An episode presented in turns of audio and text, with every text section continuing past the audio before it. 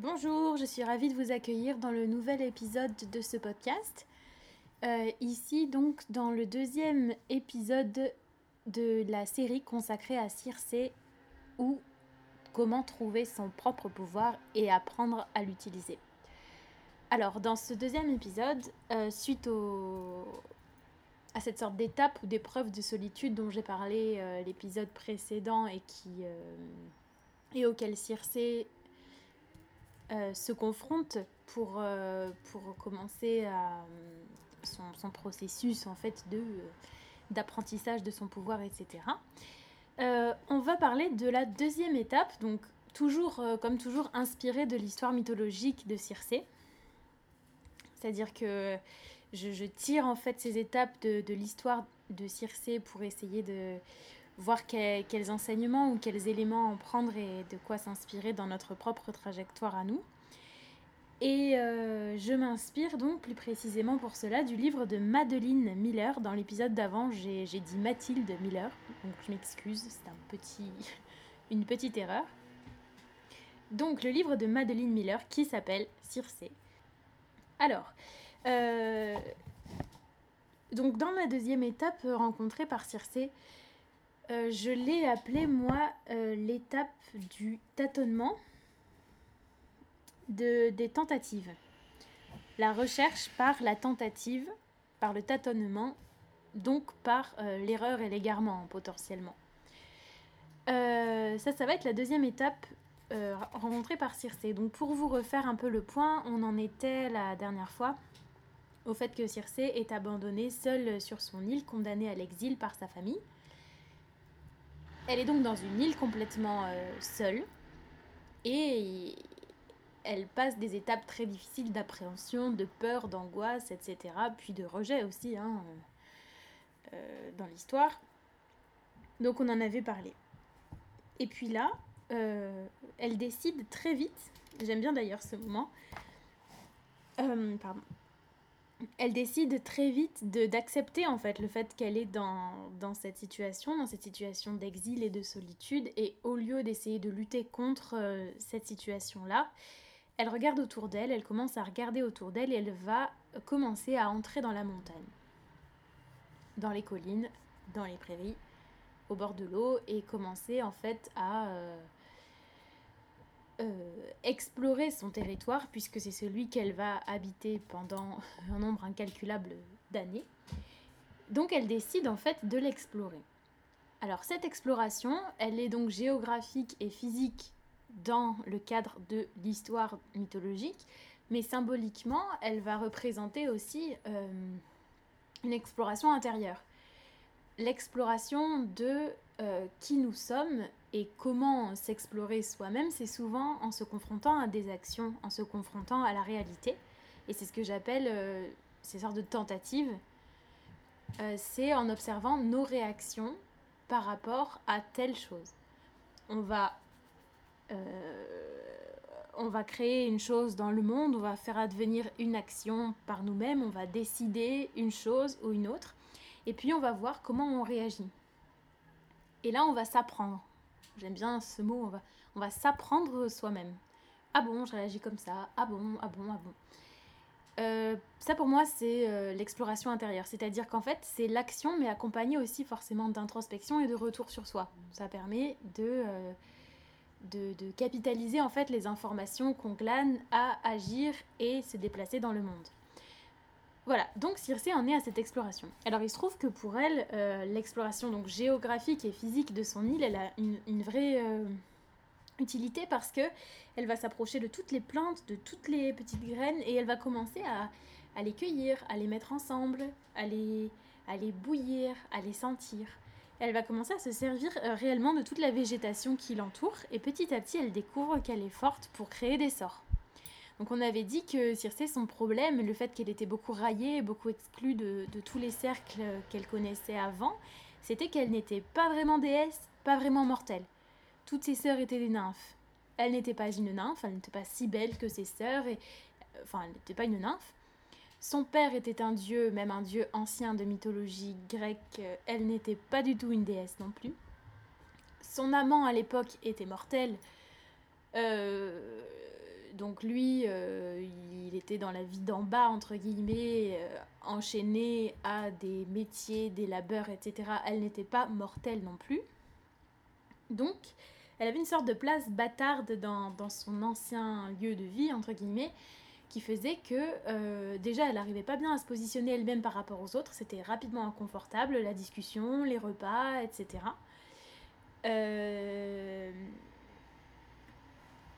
et puis, euh, et puis, elle était beaucoup moquée parce que beaucoup incomprise en fait. Enfin, je sentais confusément pas à sa place. Et là, en s'occupant des plantes, elle se découvre que elle a une sorte de nature de magicienne. Et en fait, je pense, je me mets à sa place, que c'est très euh, soulageant, que c'est un énorme soulagement que de se dire, ok, en fait, il existe, je n'imaginais même pas avant, mais il existe un autre mot que déesse, que nymphe, que mortelle. Il existe magicienne, et ça me correspond. C'est-à-dire qu'avant, euh, si elle était restée dans son état, euh, l'état précédent, elle aurait peut-être jamais, jamais eu vent, en fait, qu'il y avait cette possibilité d'être au monde qui était très proche d'elle et qui lui correspondait vraiment, mais qu'il fallait aller chercher. Voilà. Et du coup, euh, donc elle se retrouve là. Donc là, il y a quelques petits extraits que j'ai sélectionnés que je peux, euh, que je, me ferai un plaisir de vous lire.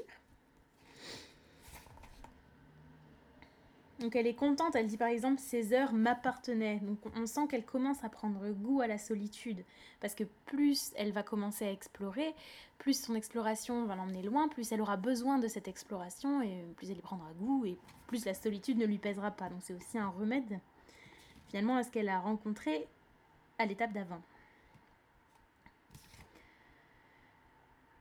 Alors, par exemple, elle dit Allons, me chapitrai-je, ne reste pas planté là comme un piquet, tente quelque chose. Fais-les bouillir, pourquoi pas? Là, elle parle de faire bouillir des fleurs, par exemple. Euh, et donc, avant que je continue, on voit qu'elle dit tente quelque chose. Donc c'est vraiment cette idée de tentative. Et elle dit quelque chose parce qu'elle ne sait pas encore quoi. Et c'est ça en fait l'état, donc la première étape par laquelle passer. Là je vais, je vais essayer en fait euh, de synthétiser en quatre étapes cette sorte de deuxième épisode, la première étape par laquelle elle passe, c'est tout bêtement de tenter, c'est-à-dire de suivre toutes ces idées aussi folles soient-elles. Et j'insiste sur le quelque chose parce que on ne sait jamais en fait se contente. C'est-à-dire que euh, elle ne peut pas ni assurer qu'il y aura un résultat, ni euh, intellectualiser ce qu'elle est en train de faire pour comprendre ce qu'elle est en train de chercher ou ce qu'elle est en train de chercher à démontrer, etc. Pas du tout. C'est-à-dire que c'est vraiment... Euh, c'est assez premier, assez primaire comme, comme rapport au monde. C'est bon, j'ai une idée, elle me paraît bête, elle me paraît absurde encore maintenant parce que je ne sais pas ce qu'elle veut dire. Peut-être le découvrirai-je plus tard, mais il faut en tout cas que j'agisse. Il faut que je la tente, il faut que je le fasse. Cette idée, il faut que je la réalise. Et en fait, euh, voilà, par exemple, fais-les bouillir. Donc au début, on sent qu'elle se juge elle-même, qu'elle se dit mais n'importe quoi, je vais pas faire bouillir des fleurs, et puis elle rajoute pourquoi pas. Et oui, pourquoi pas, finalement, pourquoi pas. Et c'est en essayant cette idée folle qu'elle trouvera cette, euh, ce caractère de sorcière, ce caractère de magicienne qu'elle n'imaginait pas avant. Tout ça pour dire que oui, effectivement, pour trouver là où on est bon, sa propre force, sa propre puissance d'être, c'est intéressant d'écouter les idées folles qu'on a qui peuvent nous paraître absurdes, puisque de toute façon, on cherche quelque chose qu'on ne sait pas encore. Donc dans ce cas-là, étant donné qu'on n'a pas encore de réponse sur ce qu'on est en train de chercher, on n'est plus en droit de juger les idées. Euh, parce qu'en fait, on, ne sait pas. Il faut vraiment partir du principe qu'on ne sait pas et accepter l'idée comme un, ordre, un peu, comme quelque chose qu'on n'a pas le choix d'opérer de toute façon. C'est ce que Circé va faire. Alors elle le fait, il y a un côté ludique, parce que c'est vrai, il faut suivre donc les, comme je disais, j'appelle les idées folles, parce qu'elles sont un peu irresponsables, un peu sorties de nulle part et tout, et que c'est un plaisir fou aussi de les suivre, donc il y a un côté très ludique. Euh, mais la deuxième chose, en fait, la deuxième chose par laquelle passer, c'est une sorte de discipline, c'est-à-dire accepter que malgré tout, il faut s'y mettre tous les jours, comme un travail, euh, même si l'activité en soi, finalement, elle est ludique, parce qu'elle demande d'écouter des choses très simples de soi, très premières, comme je disais, euh, il faut s'y atteler. Et en fait, le fait de s'y atteler n'est pas si simple. On va toujours avoir tendance à se trouver des excuses ou le remettre à plus tard parce qu'il y a un côté un peu inconfortable. On est en train de chercher quelque chose d'inconnu, donc bon, c'est pas hyper. Enfin, c'est pas trop euh, le genre de choses qu'on a envie d'habitude. Donc, il y a un côté quand même où il faut s'y mettre. Donc c'est ce que dit Circé. La sorcellerie n'est rien d'autre que des corvées de ce genre. Chaque herbe doit être prélevée dans son habitat, récoltée à temps, déterrée, sélectionnée, effeuillée, lavée et préparée. Elle doit être manipulée dans tous les sens pour déterminer où résident ses pouvoirs. Jour après jour, patiemment, on doit jeter les essais ratés et recommencer. Alors pourquoi cela ne me dérangeait-il pas? Pourquoi cela ne dérangeait-il aucun d'entre nous? Je ne veux pas parler au nom de mes frères et de ma sœur. En revanche, pour moi, la réponse est facile. Durant des centaines de générations, j'avais parcouru le monde somnolente et maussade, oisive et à mon aise. Je ne laissais aucune empreinte, je n'accomplissais rien. Même ceux qui m'avaient un peu aimé n'avaient pas eu envie de rester avec moi. Et puis, j'avais compris que je pouvais infléchir le monde selon ma volonté, comme un arc se courbe pour une flèche. J'aurais effectué ce labeur mille fois afin de garder un tel pouvoir à portée de main. Je pensais. C'est ainsi que Zeus s'est senti la première fois qu'il a brandi la foudre. Au début, bien sûr, tous mes filtres furent catastrophiques. Alors j'arrête là. Donc là, il y a cette idée dans cet extrait de discipline. Elle parle bien de corvée, par exemple. Elle dit jour après jour, patiemment. Donc euh, voilà. Euh, et elle parle des essais ratés et de recommencer. Qui va être notre prochaine étape. Alors avant juste de venir à la prochaine et troisième donc, étape, je voulais faire un petit point sur ce qu'elle dit, c'est-à-dire que euh, elle parle d'un bien-être en fait qui commence à poindre. Elle commence à s'aimer un peu mieux et à sentir que plus elle fait ce qu'elle fait, plus elle trouve un but parce qu'elle aime. Elle se découvre en train d'aimer ce qu'elle fait quand on découvre ce qu'on aime, on découvre un petit peu un but quand même. C'est des choses qui. un but de vie. Choses qui, peuvent être liées dans sa sensation d'être au monde. Et elle dit J'aurais effectué ce labeur mille fois afin de garder un tel pouvoir à portée de main. C'est-à-dire que ce labeur, ce qui est difficile en fait, de se mettre tous les jours à explorer comme ça et à tenter des potions magiques, elle dit Ben écoutez, cette peine, je l'aurais fait euh, tous les jours de ma vie, euh, pendant des générations et des générations parce qu'en fait ça me permet d'avoir le pouvoir de créer ma vie. Ça c'est quelque chose qui me touche beaucoup personnellement, une pensée euh, à laquelle je tiens et et donc je voulais souligner dans ce passage, je pense qu'elle est qu'elle est assez éloquente et qu'il n'y a pas besoin d'en parler beaucoup. Alors, euh, et donc, troisième point, ça va être d'accepter le fait qu'on apparaît du coup pour les autres et pour soi, ce qui est peut-être un peu plus dur, comme un peu nul, un peu malhabile, un peu incapable. Parce que on se frotte à des nouvelles choses qu'on ne connaît pas bien. Et donc, euh, ben, on ne sait pas comment s'y prendre. Voilà. Donc, Circé parle de ça. Et c'est vrai qu'il y a y ça à vraiment accepter, c'est-à-dire si on l'accepte pas, on ne peut jamais sortir de cette zone de confort et découvrir le pouvoir qu'on a. Parce que la zone de confort, elle n'est pas forcément. C'est parce qu'elle est confortable qu'elle est juste. Euh, donc pour essayer de trouver une justesse, ben si jamais euh, notre zone de base elle n'était pas juste, ça veut dire qu'il faut bien en sortir quoi. Et en sortir, ça veut dire accepter de se trouver vraiment comme un débutant, ne plus savoir où mettre les pieds, ne plus savoir comment marcher, comment voilà. Et c'est pas facile d'accepter de se voir, surtout quand avant on avait peut-être un statut important ou je ne sais quoi. C'est pas facile d'accepter de se voir comme quelqu'un qui tout à coup ne sait plus rien et trébuche et piétine et fait des essais qu'il n'arrête pas de rater. Et il faut toujours recommencer. C'est ça la discipline et c'est ça la persévérance. Alors elle dit au début, bien sûr, tous mes filtres furent catastrophiques. Des potions sans effet, des pâtes qui se rataient et restaient sur la table, inutiles. Je me disais que si c'était bien d'utiliser un peu de rue, c'était encore mieux d'en mettre beaucoup, que dix herbes mélangées auraient plus d'effet que cinq, que je pouvais laisser mon esprit s'égarer sans que l'enchantement ne s'égare avec lui, commencer à préparer une potion et décider à mi-parcours d'en élaborer une autre. Je ne disposais même pas de la plus élémentaire connaissance des herbes que n'importe quel mortel apprend sur les genoux de sa mère.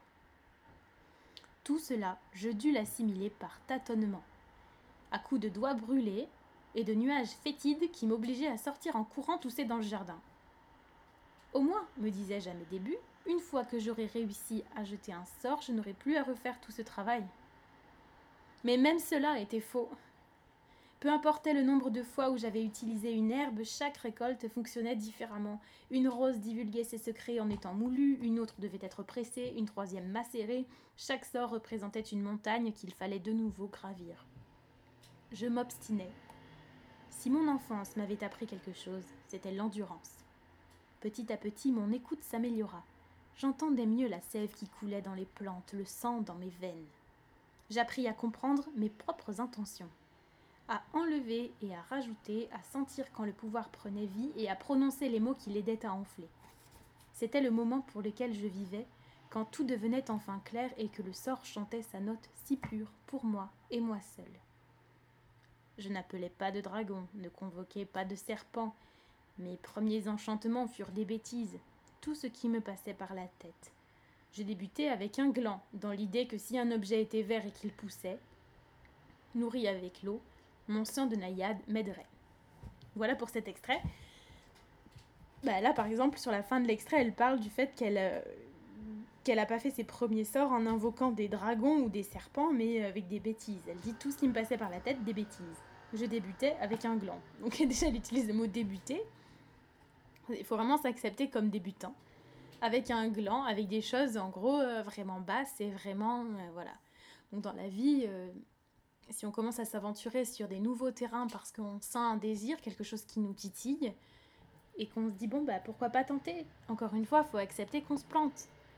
Mais si on l'accepte et qu'on va quand même vers cette euh, qu'on passe ça en fait, cette acceptation là, et puis qu'on y va, qu'on y plonge dans ce nouveau domaine, eh bien on va se voir comme un débutant. Faut pas être trop ambitieux non plus et s'en demander trop du premier coup parce que c'est c'est un moyen, encore une fois, utilisé par votre cerveau pour vous empêcher de sortir de votre zone de confort, c'est de vous dire, de titiller votre perfectionnisme et vous dire de tout de suite faire quelque chose de majestueux. Donc ça, c'est... C'est une excuse et il faudrait réussir à s'en sortir, s'accepter débutant. Et quatrième étape, enfin trouver là où on est bon petit à petit en sinuant comme ça dans les essais, finir par trouver là où on est bon. Ce à quoi on est bon pour moi, c'est ce à quoi on revient toujours. Donc dans nos essais, s'apercevoir ce à quoi on revient toujours, ce qui occupe le plus nos pensées, ce qui nous donne le plus d'idées et le plus de vitalité, ce qui se fond avec nous totalement. C'est-à-dire cet état de flow dont vous avez déjà sans doute entendu parler, et là, je fais une petite euh, euh, parenthèse pour, euh, pour évoquer le cours au Collège de France de Pierre-Michel Menger, qui est un théoricien sociologue qui s'est intéressé au travail créateur, qui est très intéressant, que vous pouvez écouter sur France Culture, qui décrit l'état de flow comme un état de concentration et d'engagement total, une satisfaction, être entièrement immergé dans ce qu'on fait. Ce qu'on est se confond avec ce qu'on fait. L'image de soi se met donc en retrait. Voilà. Donc ça, c'est euh, l'état de flow selon Pierre-Michel Menger. Euh, voilà, donc comment ça arrive dans notre récit? Alors, là, voilà. Mes pouvoirs se chevauchaient tels des vagues je découvris que j'avais un talent pour l'illusion, provoquant l'apparition de fausses miettes pour que les souris puissent les poursuivre, faisant sauter de vagues petits poissons hors de l'eau sous le bec d'un cormoran. Je pensais à plus grande échelle. Un furet pour effrayer les taupes, une chouette pour chasser les lapins. J'appris que le meilleur moment pour récolter des plantes était au clair de lune. J'appris ce qui poussait facilement dans un jardin. J'attrapais des serpents et découvris comment prélever leur poison. Je savais désormais extraire la goutte du venin du dard des guêpes. Je soignais un arbre mourant, tuais une plante grimpante vénéneuse rien qu'en la touchant. Toutefois, mon don le plus fort restait la transformation, et c'était toujours vers lui que revenaient mes pensées. Je me plantais devant une rose et elle se changeait en iris. Versée sur les racines d'un frêne, une potion la transforma en chêne vert. Je changeais tout mon bois de chauffage en cèdre dont le parfum resplendissait chaque soir les pièces de la maison d'un parfum ténébreux et enivrant. J'attrapais une abeille pour en faire un crapaud, un scorpion pour en faire une souris. Et voilà. Donc là, par exemple, dans ce petit extrait, Circé euh, témoigne du fait que, ben voilà, ça y est, finalement, tentative après tentative, même si elle sait que rien n'est jamais acquis, qu'il faut toujours gravir la montagne à nouveau, chaque jour regravir la montagne, finalement, elle commence par comprendre quel chemin, sur quel chemin elle est la meilleure. Quel chemin, à quel endroit elle revient tout le temps. Donc là, par exemple, c'est la transformation, le sort précis de la transformation. Donc elle va devenir magicienne, spécialiste de la métamorphose. Et on sait plus tard dans l'Odyssée qu'elle va notamment transformer les compagnons d'Ulysse en porc, en cochon. Euh, ça, on le sait plus tard, voilà, quand elle va commencer à être un peu plus maîtresse de son pouvoir et qu'elle va l'utiliser et puis rentrer dans des légendes, etc. à son tour.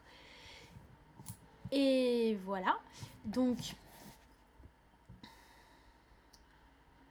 elle dit bien donc que c'était vers la transformation que revenaient ses pensées, c'est ce que je vous disais. Donc, ce à quoi on revient, ce qui occupe nos pensées, ce qui nous donne le plus d'idées et le plus de vitalité, ce qui se fond avec nous totalement quand on le fait, donc dans cet état de flow.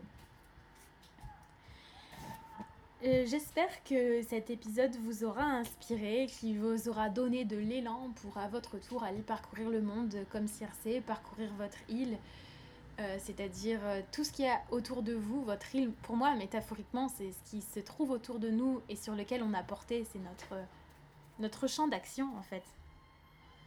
Finalement, l'île de Circé, ça peut être traduit dans notre monde à nous comme notre champ d'action, ce sur quoi on peut agir c'est vraiment notre quotidien, les choses bêtes, les gens autour de nous, etc. Ce sur quoi on peut agir, ce sur quoi on peut infléchir euh, grâce à notre volonté, grâce à notre courage aussi, un petit peu le, le cours. Je vous souhaite d'aller donc explorer votre champ d'action, c'est-à-dire votre île, et de le transformer selon qui vous êtes, selon ce que vous voulez, quitte à faire des erreurs et à vous tromper complètement, vous aurez gagné le fait de tenter ce qui est le titre de ce deuxième épisode. A bientôt pour la suite du travail de Circé et de la découverte de son propre pouvoir. Je vous remercie beaucoup de votre écoute.